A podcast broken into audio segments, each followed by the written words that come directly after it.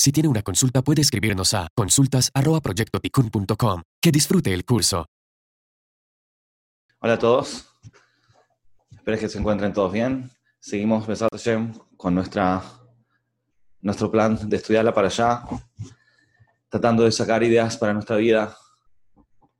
Eh, esta para allá habla de un episodio muy interesante, el nacimiento de Jacob y Esab y eso nos puede enseñar mucho en todo lo que tiene que ver con la formación inicial del carácter humano. Vemos en la allá cómo dos personas nacen ya con una carga emocional, con una cierta tendencia. Antes de que vivan ninguna experiencia, nada marcó esa diferencia, nada de su educación, nada de sus experiencias en su infancia. Simplemente nacieron ya con una tendencia. Sabemos que las personas cuando nacen ya tienen en gran medida formadas sus midot. Según la Torah, la, base principal de nuestras midot, de nuestra personalidad, ya viene de nacimiento, por una carga genética, por una tendencia quizás astrológica, pero de todas maneras ya nacemos con una personalidad muy marcada. Hay distintas opiniones exactamente en qué medida esto sucede, pero claramente la mayoría de nuestras midot la mayoría de nuestras tendencias ya viene de nacimiento y no son producto de una experiencia o de una eh, educación o algo que nos marcó en nuestra infancia. Pero el decir que tenemos ya una cierta personalidad al nacer todavía no sería algo tan asombroso. Lo más interesante que vemos en nuestra pagallá es que puede nacer una persona con una carga emocional, con una tendencia negativa, en forma notoria. Esav y Jacob, incluso antes de nacer, dice Rashi, ya tenían una tendencia. Cuando Rivka, la madre, pasaba al lado de un lugar de idolatría, entonces Esav quería salir, quiere decir, él tenía ya una tendencia de dirigirse hacia ese lado. Y Jacob justo lo contrario. tenía una tendencia a acercarse a lo, a lo puro, a la krushá. Y eso claramente llama mucho la atención. Porque una cosa es ya tener una tendencia, es tener midot o tener gustos que pueden ser neutros, simplemente marcan un poco eh, qué tipo de persona va a ser. Pero acá vemos que ya una, puede nacer una persona que tiene una tendencia ya marcada en forma negativa. Y eso es muy sorprendente, porque eso significa, de alguna manera, que su destino está marcado. Lo más esencial en la vida es tener libre albedrío. Es la esencia de la vida, es la esencia de la Torá, que las personas pueden elegir ser buenos o malos, que las personas pueden elegir qué camino seguir. Y vemos acá que pueden hacer una persona que ya tiene una tendencia negativa y otro, su hermano, que tiene una tendencia positiva. Son dos hermanos, gemelos, la misma educación, con los mismos papás, vivieron en la misma casa, nacieron al mismo tiempo. Y de todas maneras, uno tiene una tendencia negativa, claramente negativa, no algo neutro que se puede canalizar para el bien o para el mal, como se suele decir, sino algo claramente negativo, se llevaba a lo malo, y Jacob lo contrario, ya tenía una tendencia que lo llevaba a lo positivo. Entonces no estamos hablando de una tendencia neutra que se puede canalizar, que hay que buscar cómo manifestarla de una forma buena, sino estamos hablando de algo que en sí mismo es malo o bueno. Y eso es algo muy sorprendente. Eso quiere decir que una persona puede sentir ya de nacimiento una tendencia a lo positivo o una tendencia a lo negativo. Una familia puede tener un hijo así y un hijo así, y eso, de alguna manera, sorprende mucho. ¿Cómo puede ser que ya esté predestinado la inclinación de la persona para el bien y el mal, siendo que la esencia de la vida es la libertad de elegir, la capacidad de elegir entre el bien y el mal libremente? Otra pregunta muy notoria en esta parashá, que también los comentaristas la preguntan, es cómo puede ser que Yitzhak, la Torah nos enseña que Yitzhak amaba a Esav. ¿Por qué amaba a Esav siendo que Jacob era mucho mejor persona? Y está claro que cuando hablamos de un sentimiento de Yitzhak hacia su hijo, no nos referimos a un sentimiento natural que tiene un padre sobre su hijo, que seguro también pasaba, porque estamos hablando de un gran hombre como Yitzhak. Yitzhak no era simplemente un, padre cualquiera, era Yitzhak, Yitzhak vino. Eso significa que él controlaba sus sentimientos en, lo más alto que un ser humano puede llegar. Siempre va a haber un amor natural hacia los hijos, pero en ese sentido el amor era igual para Isaac y, para Jacob y Esau. Vemos que Isaac de alguna manera decidió amar a Esau. Porque como dijimos, Isaac es una persona en un nivel no común como el nuestro. No, no, está pasando simplemente una expresión de un sentimiento natural, sino que estamos hablando de algún, de, en el fondo de una decisión, de una estrategia, de un, de un plan o de una preferencia que tenía Isaac. Y la pregunta es ¿por qué? ¿Cómo puede ser que él sienta esa preferencia hacia, hacia, hacia Esav? Siendo que Jacob era mucho mejor. Y realmente al final fue el hijo preferido, digamos. Fue el que siguió la tradición, que siguió eh, la transmisión de, que venía recibiendo Isaac de su padre Abraham. Jacob fue el hijo que lo siguió. Al final eso así se dio y Isaac lo aceptó. Pero en un principio Isaac le dio prioridad, le dio más amor, si se puede decir, a Esab. La pregunta es por qué. Entonces es cierto que Rashi menciona que Esab de alguna manera se mostraba mejor de lo que era y logró engañar un poco a su padre. Está bien, seguro que eso también existía, pero a pesar de todo, como preguntan todos los comentaristas, Itzhak era un profeta, era una persona en un nivel prácticamente sobrehumano. Entonces, ¿cómo puede ser que simplemente lo engañó? ¿Cómo puede ser que no se daba cuenta qué hijo tenía en su casa? Que no se daba cuenta quién era Jacob? que no se da cuenta quién era Esau. Es muy extraño. Y lo peor es que la Torah lo menciona. Cuando la Torah nos dice que Yitzhak amaba a Esau, no nos está contando simplemente una historia. Nos quiere enseñar algo. La Torah no es un libro de novelas que nos viene a decir sentimientos que tenía alguien del cual estamos contando. Si la Torah se da el trabajo de contarnos cómo que el amor que sentía Yitzhak hacia Esau, quiere decir que acá nos está enseñando algo.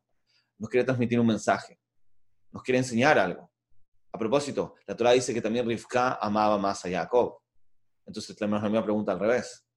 ¿Qué, ¿Cuál era acá la diferencia entre Yitzhak y, Rivka? Que vemos que uno amaba más a Esav y el otro amaba más a Jacob. ¿Qué es lo que está pasando acá? Entonces tenemos dos preguntas. Primero, la tendencia misma. ¿Cómo puede ser que una persona nazca con una tendencia negativa y uno nazca con una tendencia positiva? Y segundo, ¿qué son esas diferencias, esas preferencias que se veían entre los padres, entre Isaac y Rivka. Normalmente, cuando nosotros vemos una persona que tiene una tendencia positiva, la tendencia es admirarlo, valorarlo, quererlo.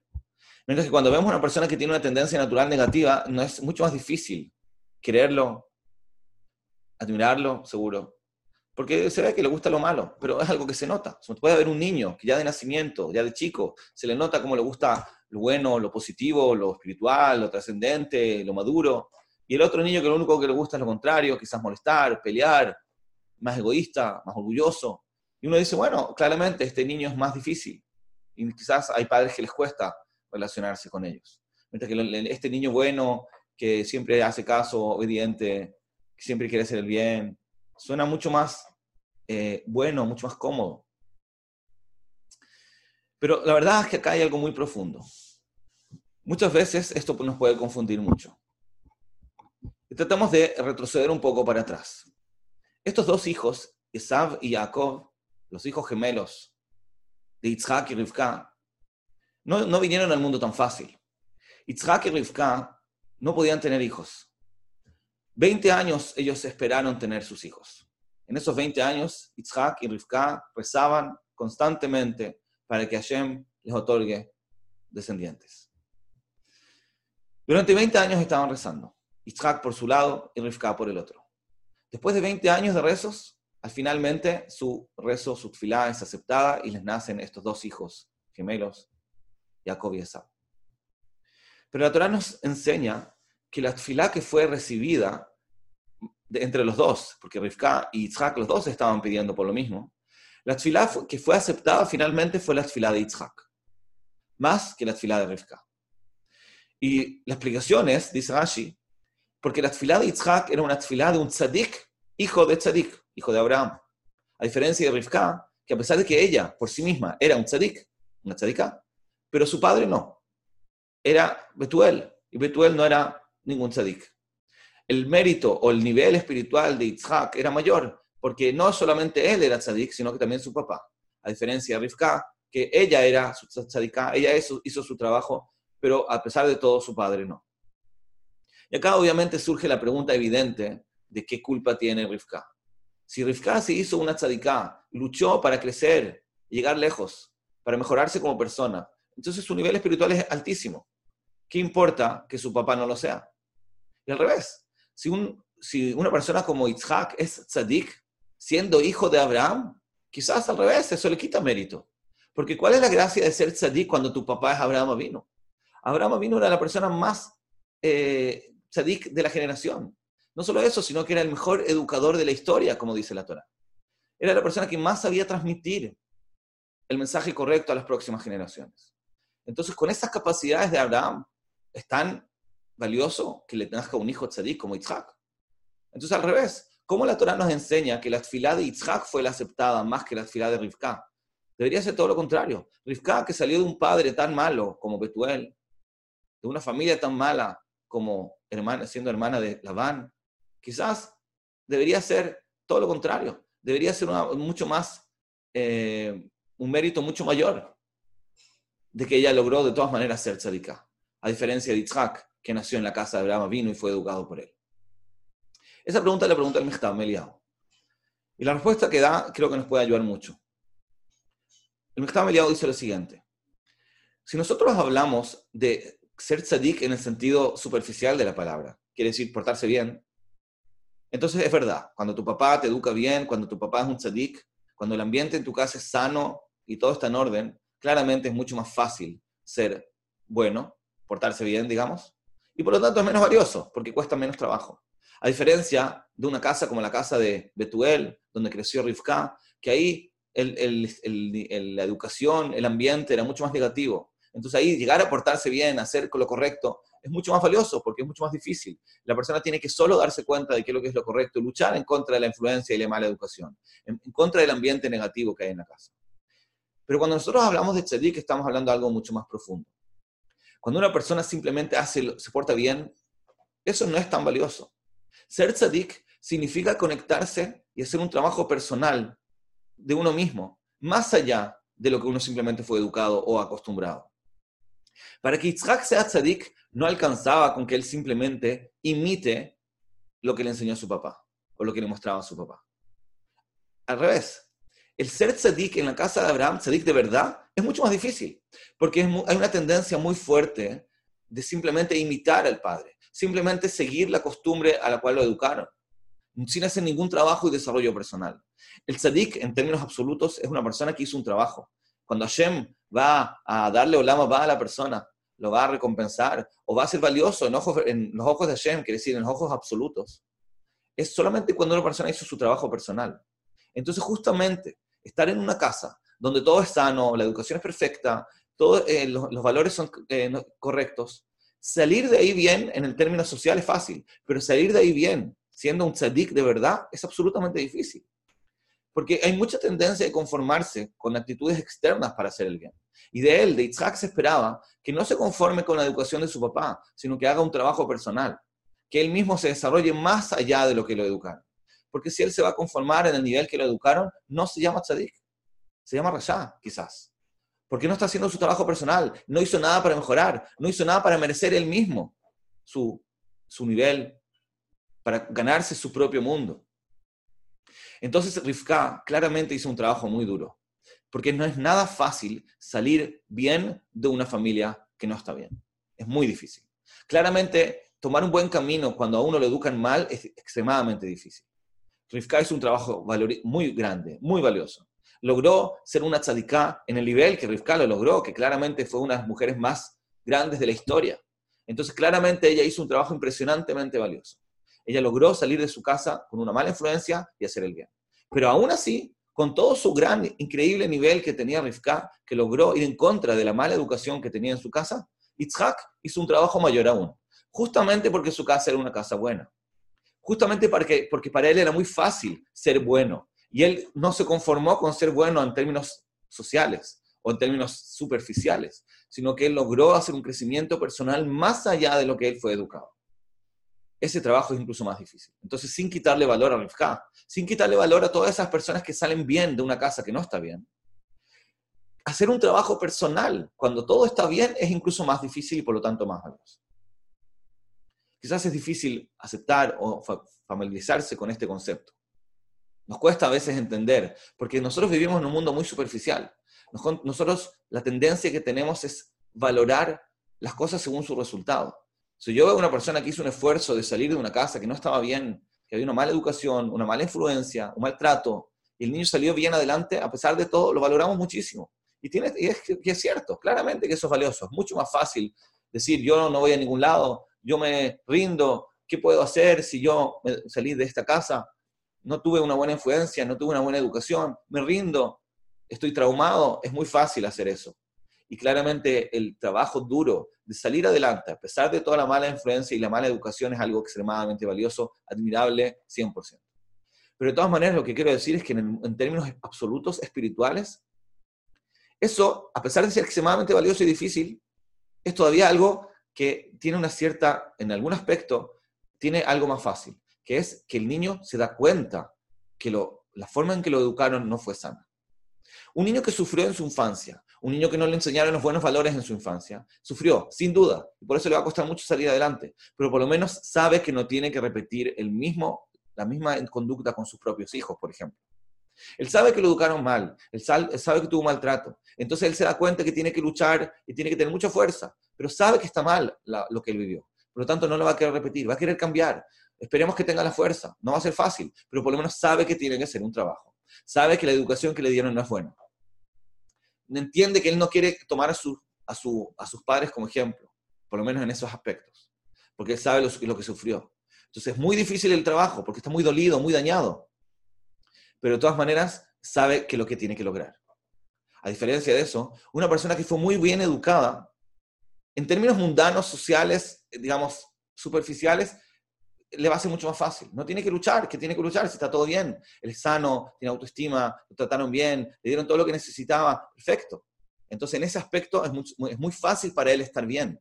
Pero eso, en ojos de Hashem, no es suficiente. Justamente porque le tocó fácil, se espera de él mucho más. Se espera de él muchísimo más. No alcanza con que simplemente se porte bien, no alcanza con que simplemente eduque a sus hijos tal como le educaron a él. Eso no tiene gracia. En este mundo nosotros tenemos que esforzarnos. No vinimos acá simplemente a hacer lo que fuimos educados. Tenemos que crecer más. Tenemos que nosotros mismos hacer un trabajo. Entonces, cuando me educaron bien y está todo en orden, se espera de mí un trabajo mucho más difícil, que es reconocer que puedo más y que no alcanza con simplemente repetir lo que, lo que me enseñaron. No, no alcanza con simplemente eh, comportarme de la forma que estoy acostumbrado. El, el desafío de Yitzhak a pesar de que parezca lo contrario, era más difícil que el desafío de Rivka. El de, Rivka era increíblemente difícil, no estoy diciendo que no, pero el desafío de Isaac era más difícil aún. Porque el desafío de él era lograr ser más bueno de lo que fue acostumbrado. Que no se conforme con una buena conducta que ya tiene de natural, que todo el mundo ya la admiraba. Isaac no hubiera hecho ningún trabajo, solamente por conseguir las educaciones que lo educó su papá Abraham, ya todo el mundo le hubiera dicho, qué buena persona que eres, qué tzadik, qué increíble, mira qué buenas medidas tienes, lo hubieran felicitado, porque realmente estaba muy bien educado. Pero no, Isaac dijo, eso no me alcanza. Yo no me quiero conformar con lo que me educaron. Yo quiero ser más. Yo quiero hacer un trabajo personal. Yo quiero esforzarme. Yo quiero crecer aún más del punto que me enseñaron. Y sabemos que no solamente que se esforzó más, sino que también tomó su camino personal para los que saben lo que, lo que estoy hablando, Abraham tenía la tendencia de Gesed, Isaac tenía la tendencia de Din. Es decir, no solamente que no se conformó y quiso más, sino que también tomó su camino personal, obviamente dentro de lo correcto, pero tomó su línea personal. No fue una continuación natural y que fluye de la educación de su padre. Él tomó sus propias decisiones, encontró su propio camino, se desarrolló en forma personal e individual. Eso es un logro que no podemos ni siquiera eh, entender cómo alguien logra hacer una cosa así. Teniendo un papá como Abraham vino, lograr ser Isaac es algo increíble. Lograr ser tan grande, hacer un esfuerzo de crecimiento tan potente, cuando tenía todo fácil, cuando era todo absolutamente regalado. Él podía haber sido bueno sin esfuerzo. Y él decidió esforzarse y desarrollarse. Eso le da un nivel más alto. Entonces, cuando nosotros eh, estudiamos esta para allá, entendemos la dificultad que tiene una persona que recibió todas las condiciones para estar bien, de ser mejor aún. Entonces, repito, no, de ninguna manera le estamos quitando valor a las personas que se esfuerzan para salir adelante cuando tuvieron malas condiciones. Porque claramente eso es algo absolutamente valioso, realmente valioso, porque hay mucha gente que no logra eso, hay mucha gente que cae porque tuvo una mala infancia, una mala educación, una mala influencia. Entonces, una lucha para salir adelante, a pesar de todo, como hizo Rivka, es increíblemente admirable. Pero tenemos que saber que la capacidad que mostró Isaac es aún mayor todavía. Porque justamente porque todo estaba bien, justamente porque la educación fue perfecta, lo mejor que un ser humano puede recibir, la mejor casa en la cual uno puede crecer, ahí es donde hay más tentación de ser conformista. Decir esto está bien, me educaron bien, está todo excelente, no necesito hacer nada, voy a seguir adelante con eso. Por eso es que acá la Torah nos destaca la tfilá de Yitzhak como un nivel más alto. Ser tzadik, cuando tu papá es tzadik, ser tzadik de verdad, cuando tu papá es tzadik, es aún más valioso que ser tzadik cuando tu papá es rasha. Luego que tenemos algunas preguntas. La primera. Pero se supone que la gente que se esfuerza más y trabaja más está más cerca del patrón. Es como el Baal Chubá, que se acerca aún más que la gente que ya es tzadik. Ok, entonces la pregunta es, nosotros sabemos que eh, nosotros sabemos que un Baal Chubá es considerado en un nivel más alto que una persona que es tzadik en nacimiento, y eso aparentemente contradice lo que estoy diciendo.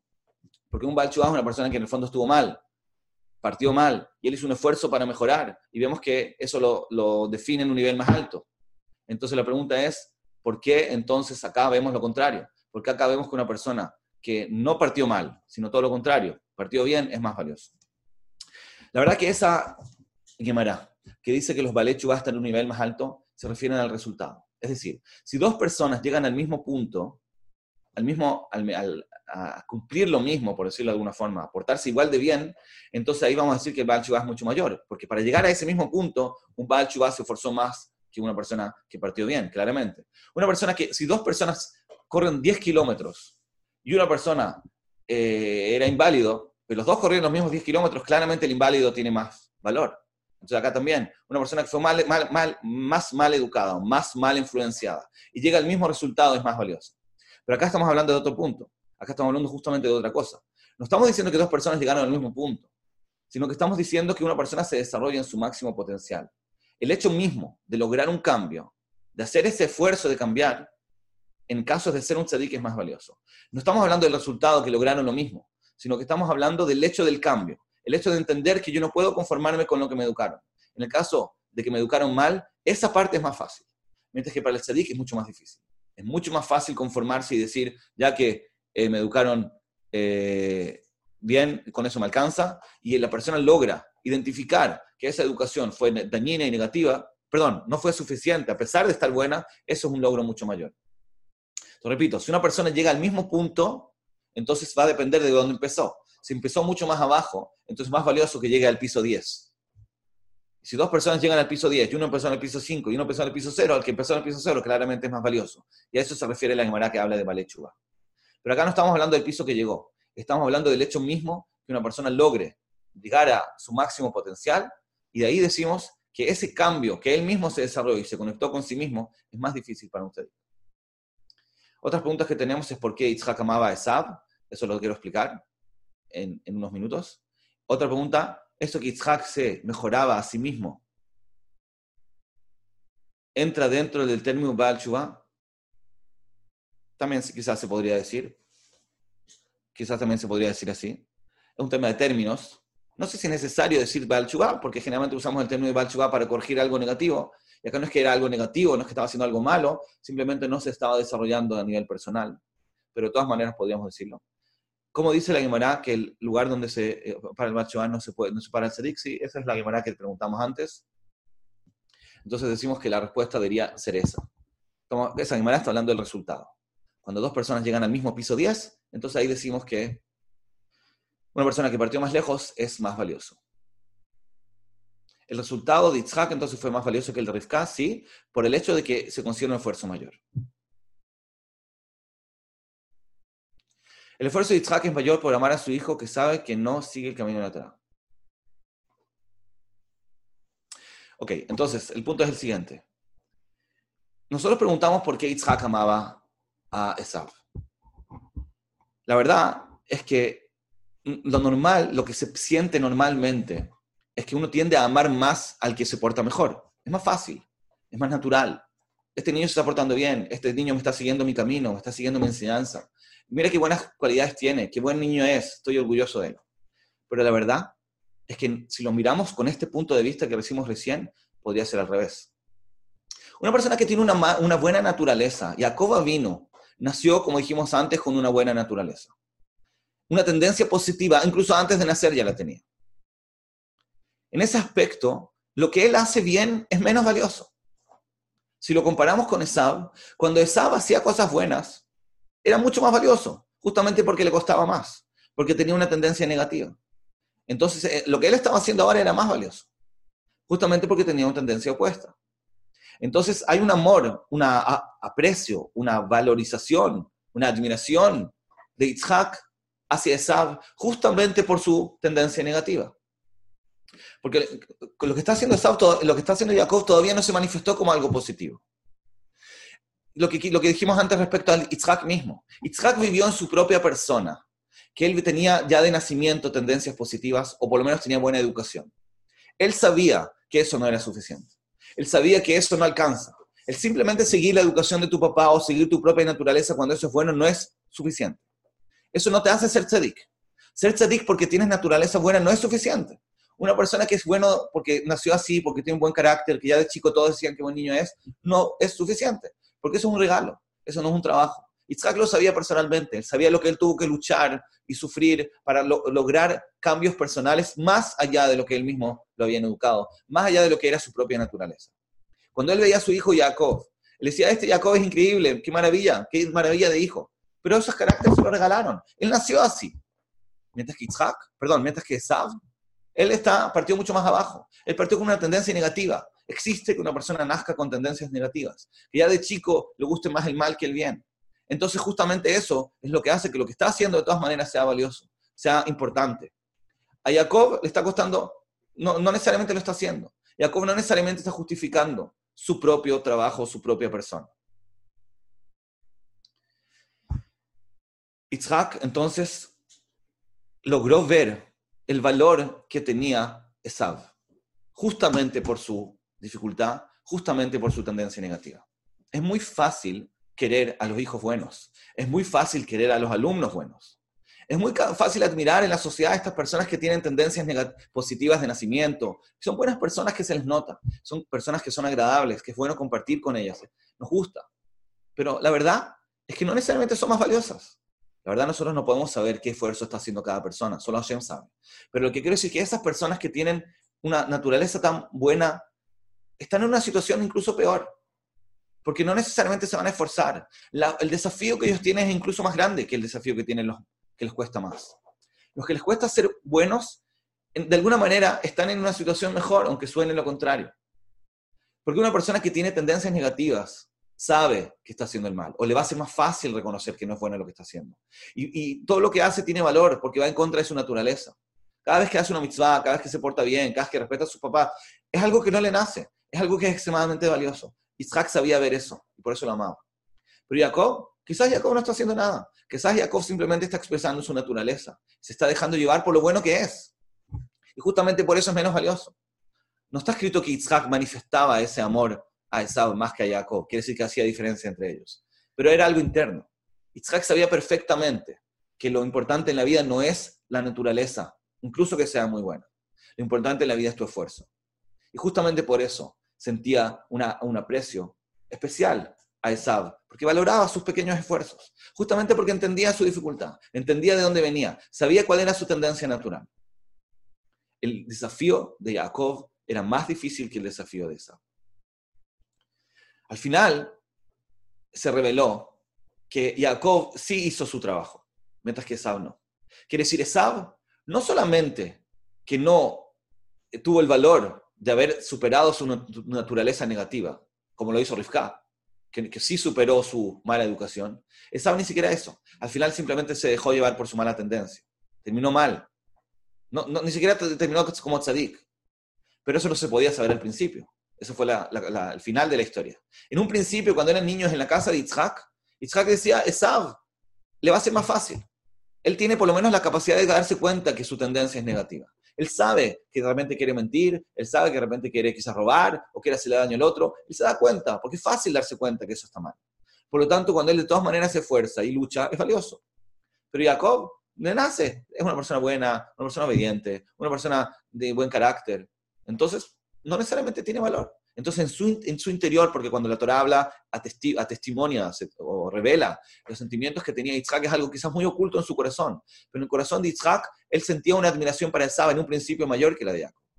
Justamente por el esfuerzo que eso le causaba, por la lucha que tenía que hacer. Lo que quiero decir con esto es que nosotros otra vez nos caemos siempre en el error de valorar el resultado. Es muy fácil para un padre estar orgulloso de un hijo que le gusta estudiar, que le gusta ser bueno, que le gusta ayudar a los demás. Y Hasbe Jalila no estoy diciendo que no hay que querer a esos hijos, seguro que sí. Solamente que estoy diciendo que por el otro lado tenemos que saber valorar justamente a estos niños que les cuesta más.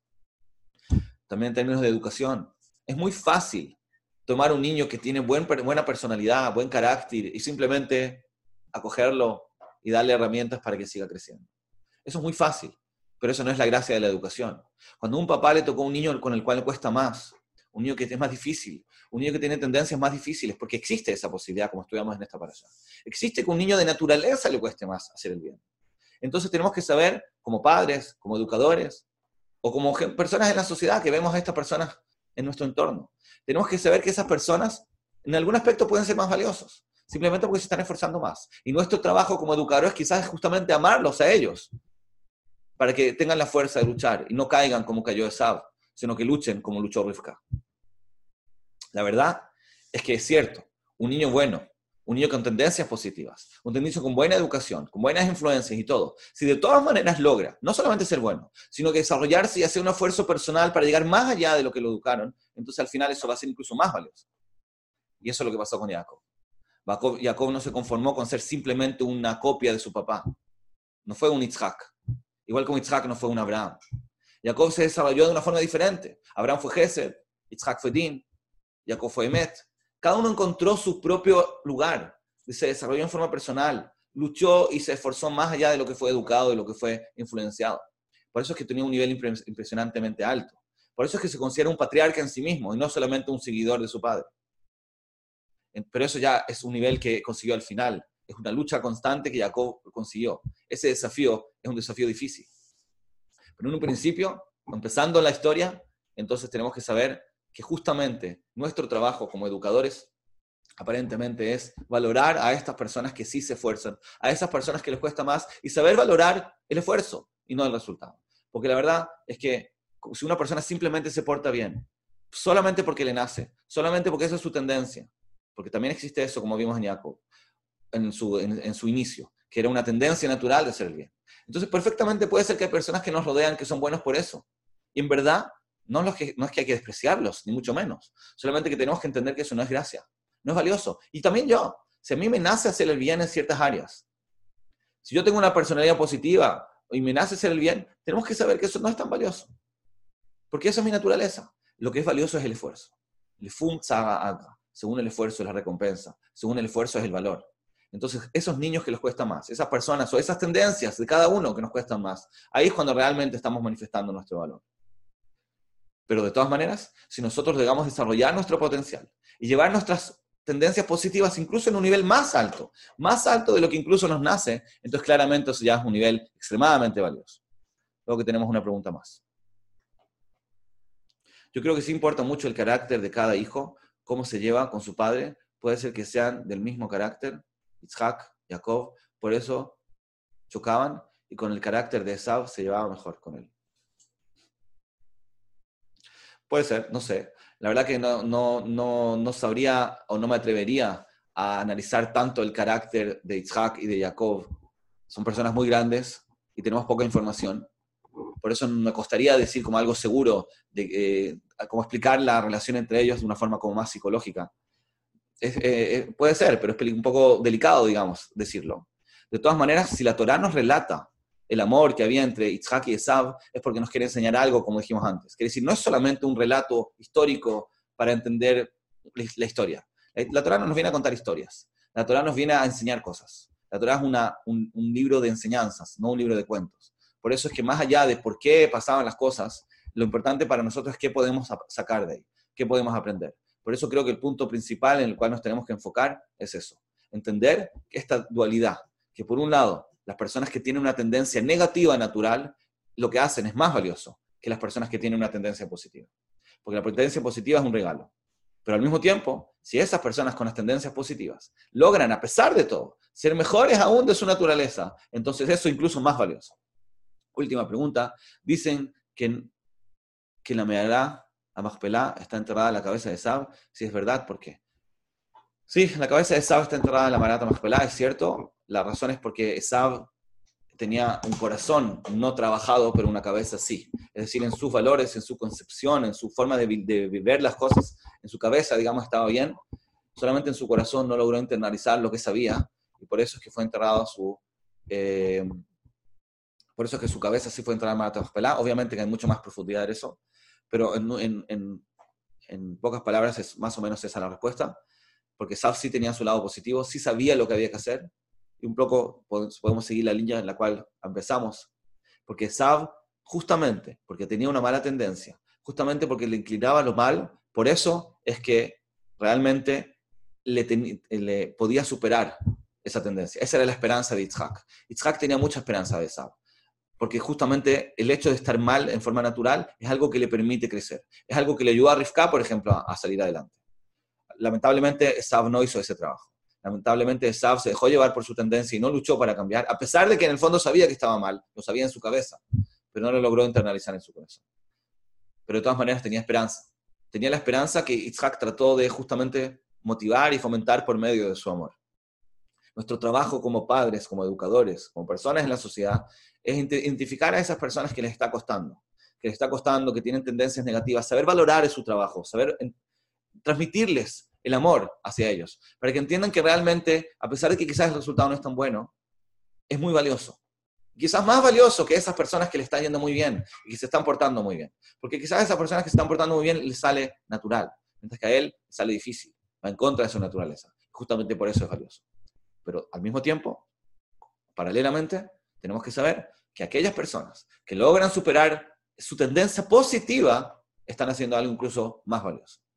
Que tengamos todos, una excelente semana. Gracias.